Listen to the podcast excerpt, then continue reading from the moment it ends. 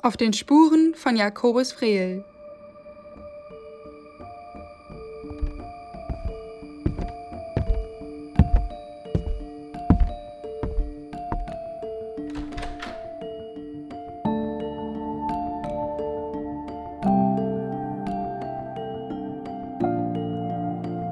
Ein Podcast auf der Suche nach einem rätselhaften Maler.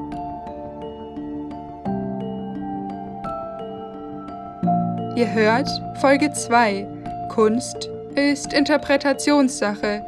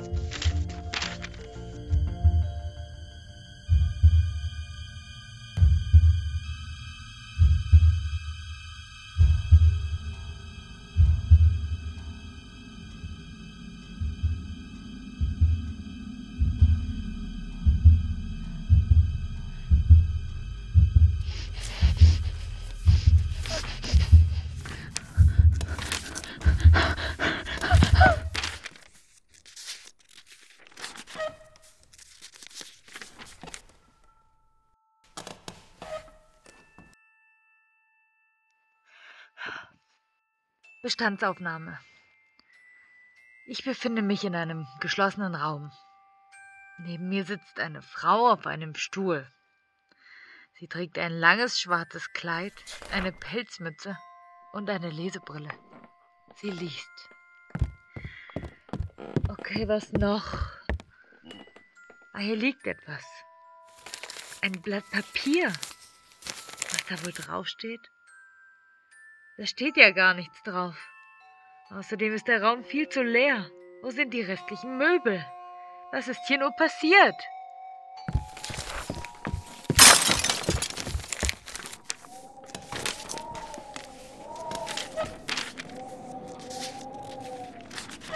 Puh, es ist kalt.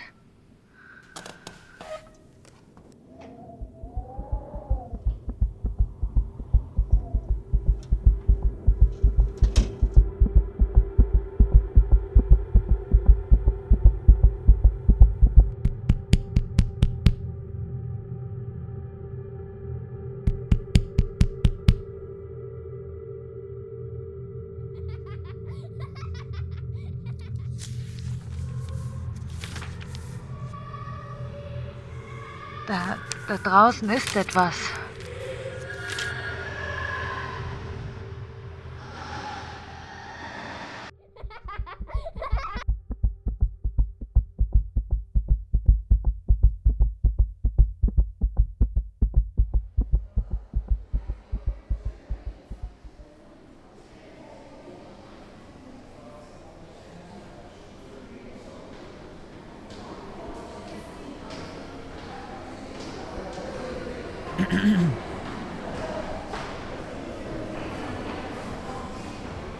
Ruhe, Ruhe bitte. Ich bitte um Ihre Aufmerksamkeit. Es geht weiter. Das Meisterwerk des Künstlers Jakobus Frehl, dem heute unsere Aufmerksamkeit gilt, entstand in der Mitte des 17. Jahrhunderts. Es befindet sich heute in der Orsay Collection. Der Künstler selbst hat ihm keinen Titel gegeben, man spricht deshalb zeitgenössisch von Die lesende Alte mit einem Jungen hinterm Fenster. Als Betrachtende betreten sie das Werk über die fehlende vierte Wand des dargestellten Raumes. Der Künstler öffnet über eine erste Leerstelle den Innenraum, der genügend Platz für Imagination und eine Vielzahl von Lesarten lässt. Mittig platziert sehen Sie eine etwas ältere Dame, die lesend auf einem Stuhl sitzt.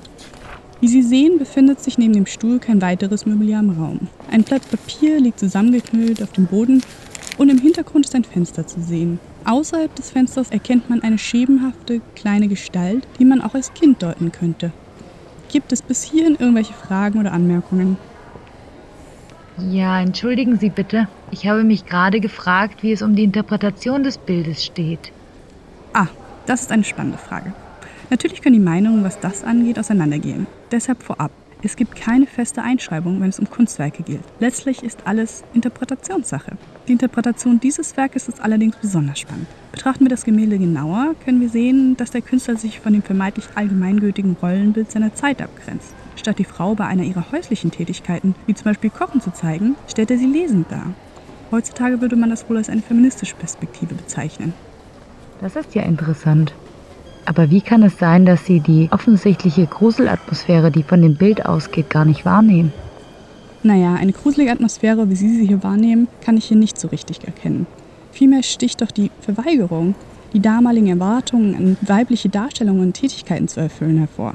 Ich mutmaße zumindest, dass die Frau sich gerade weiterbildet. Der Umfang des Buches auf ihrem Schoß zumindest weist darauf hin. Anders als in anderen zeitgenössischen Frauendarstellungen liest sie auch keinen Liebesbrief. Stattdessen scheint sie in ihre intellektuelle Lektüre vertieft. Das ist sehr ungewöhnlich für die damalige Zeit. Okay, ich kann diese Interpretation schon nachvollziehen, aber das Kind im Hintergrund entspricht doch keiner normalen Situation. Es ähnelt doch eher einer Art Geist, oder? Und, und was ist das Verhältnis der beiden? Stellt sich der Betrachter nicht zwangsläufig die Frage nach dem Inhalt des Werkes? Ich würde sagen, dass die Frau liest, unterstützt doch die Atmosphäre, dass irgendetwas nicht stimmt.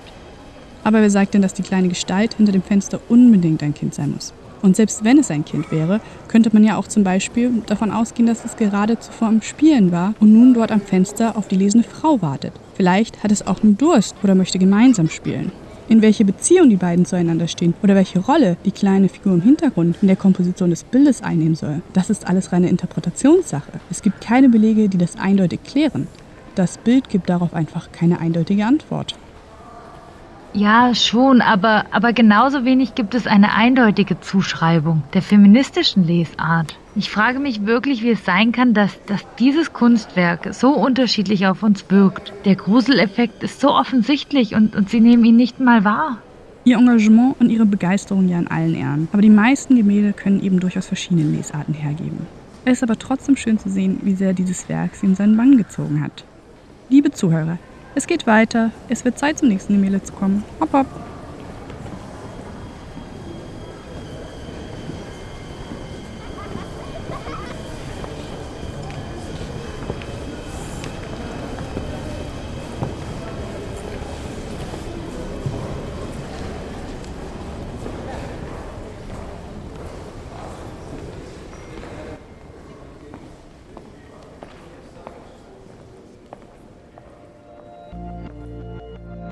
Auf den Spuren von Jakobus Vrehl. Eine Produktion von Studierenden der Universität Konstanz unter der Leitung von Karin Leonhardt und Beate Ochsner. Entstanden in Kooperation mit der Alten Pinakothek München.